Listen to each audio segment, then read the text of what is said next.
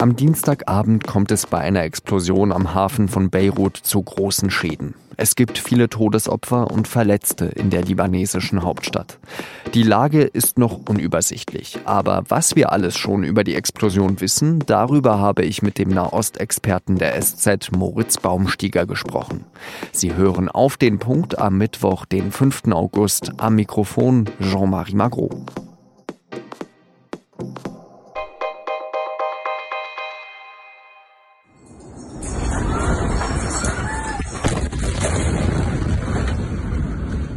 Die Bilder aus Beirut sind Bilder, die einem das Fürchten lehren. Am Dienstagabend ereignet sich dort die größte Explosion, die es im Libanon je gegeben hat.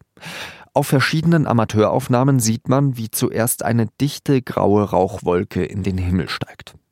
Plötzlich passiert eine riesige Explosion. Eine rote Rauchwolke schießt nach oben, daraufhin breitet sich eine Druckwelle kreisförmig aus und bringt sogar noch kilometerweit entfernt Fensterscheiben zum Bersten. Das Rote Kreuz spricht in der Früh von mindestens 100 Toten und 4000 Verletzten. Aber die Zahlen der Opfer werden immer wieder nach oben korrigiert. Vor allem der nähere Umkreis um den Hafen, wo die Explosion passierte, liegt vollkommen in Trümmern. Bewohnerinnen und Bewohner sprechen von einem Schlachtfeld. Der Gouverneur von Beirut vergleicht die Explosion sogar mit dem Atombombenabwurf auf Hiroshima. Wie konnte das passieren? Darüber gab es zuerst einige Spekulationen. Von einem Luftschlag war die Rede, weil sich Libanon und Israel im Krieg befinden.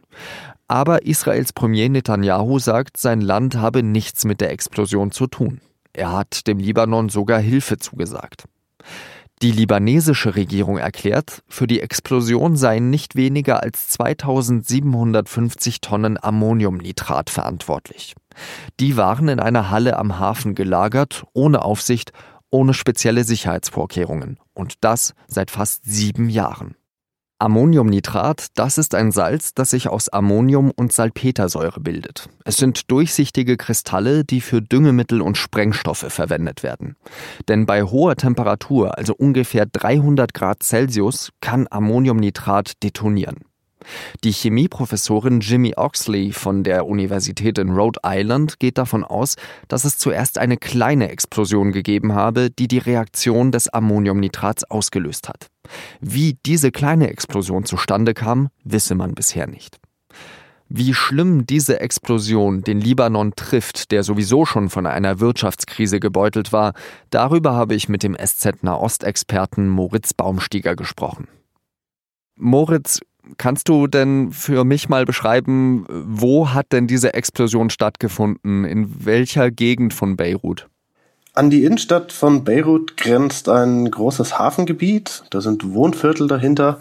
Und im Zentrum dieses Hafengebiets ist anscheinend ein Lagerhaus in Brand geraten, in dem ähm, Chemikalien gelagert wurden, direkt neben einem großen Getreidesilo. Und als dann die Chemikalien in dem Lagerhaus in Brand gerieten, hat das eben die Explosion ausgelöst und einen wirklich fast atompilzhafte Druckwelle über die Stadt geschickt, dass in den anliegenden Wohnvierteln fast alles kaputt ist, aber selbst Kilometer weiter ähm, Scheiben geborsten sind, Türen aus den Wänden gesprengt wurden, Balkone abgerissen wurden, Bäume umgefallen sind und Autos unter sich begraben haben.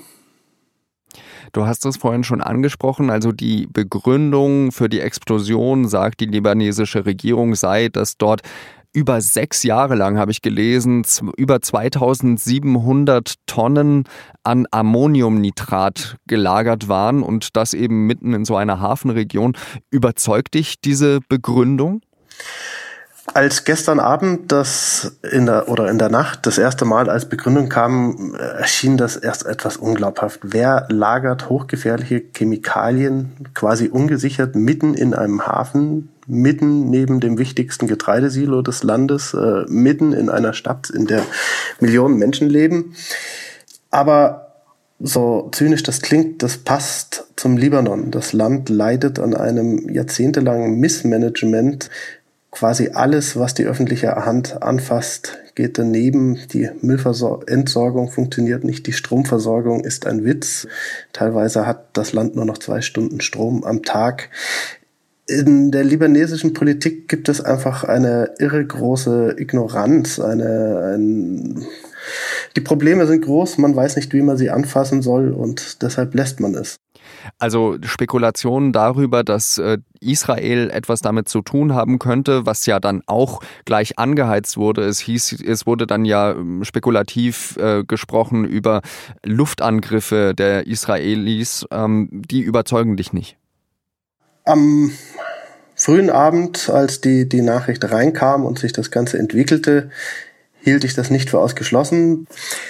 Je länger sich das ähm, jetzt die Informationen verfestigt haben, scheint aber wirklich äh, ein Unfall, eine Katastrophe der Fall zu sein. Für einen normalen Bombenanschlag ist die Explosion einfach viel zu gewaltig und für einen Luftschlag in diesem Falle glaube ich auch nicht, dass äh, die Regierung von Israel einen Luftangriff im Zentrum der Millionenstadt Beirut äh, von diesem verheerenden Ausmaß begehen würde.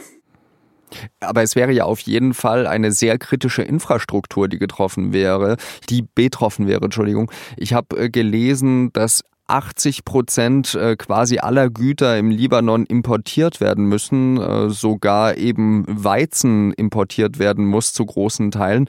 Und wenn man da eben so eine wichtige Ader wie einen Hafen dann komplett lahmlegt, dann trifft das das Land bestimmt ganz schön hart. Das ist zweifellos richtig. Libanon stellt kaum etwas her und bezieht alles aus dem Ausland. Nur ähm, Israel und Libanon befinden sich zwar offiziell noch im Kriegszustand, aber an, an so einer Eskalation hat Jerusalem, bin ich mir sicher, derzeit kein Interesse. Vor allem einer Eskalation, die fast rein die Zivilgesellschaft trifft und die in der fragilen Situation, in der sich der Libanon mit seiner unendlichen Wirtschaftskrise gerade sowieso befindet, unabsehbare Folgen haben kann. Kannst du noch etwas mehr über diese unendliche Wirtschaftskrise erzählen? Seit Jahrzehnten hat Libanon äh, versucht, mit sehr hohen Zinsen fremdes Kapital ins Land zu locken um eben Importe mit diesem Kapital bezahlen zu können. Das war eine Art Schneeballsystem, was dann im vergangenen Herbst implodiert ist und das libanesische Pfund, was bis dahin fest an den Dollar gekoppelt war, befindet sich seither im freien Fall. Ähm, in den Geldautomaten in Beirut, aus denen ist kaum mehr Geld zu bekommen. Die Waren werden unglaublich teurer. Äh, Nahrungsmittel bis zu 300 Prozent Preissteigerungen in den letzten Monaten. Der Sozialminister des Landes schätzt, dass bald 75 Prozent der Libanesen abhängig von Hilfe sein könnten, wenn das so weitergeht. Nur woher diese Hilfe kommen soll, ist äh, auch ihm, glaube ich, ein großes Rätsel. Vielleicht aus Europa. Immerhin ist es ja so, dass die Libanesen uns auch sehr viele Geflüchtete abgenommen haben. Es sind viele Flüchtlinge im Libanon. Es ist, war am Anfang große Hilfsbereitschaft, die äh, inzwischen stark gesunken ist.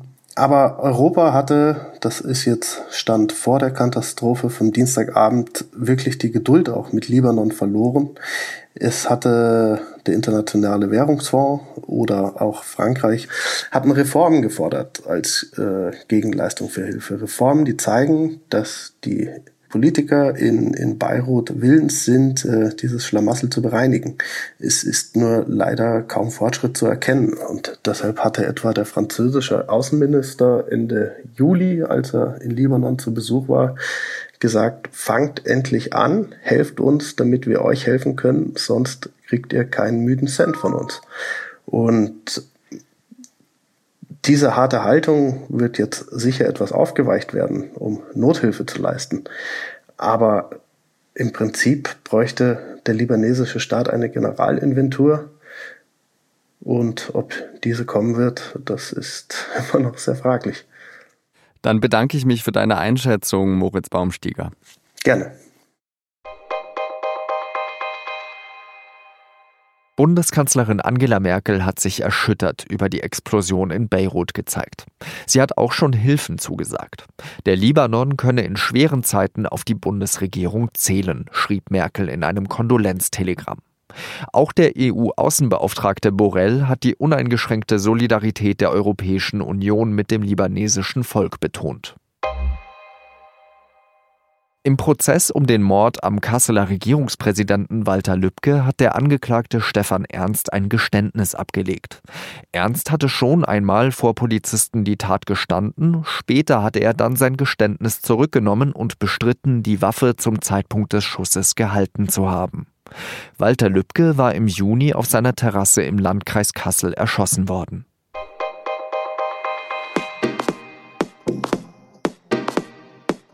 Im italienischen Nembro hat die Totenglocke dieses Jahr so oft geläutet, dass man beschlossen hat, nicht mehr auf diese Weise an die Verstorbenen zu erinnern.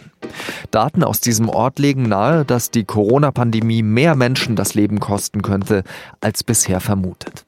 Den Longread zu diesem Thema, also zum Thema Übersterblichkeit, lesen Sie auf sz.de mit einem SZ Plus Zugang oder in der digitalen Ausgabe der Süddeutschen Zeitung.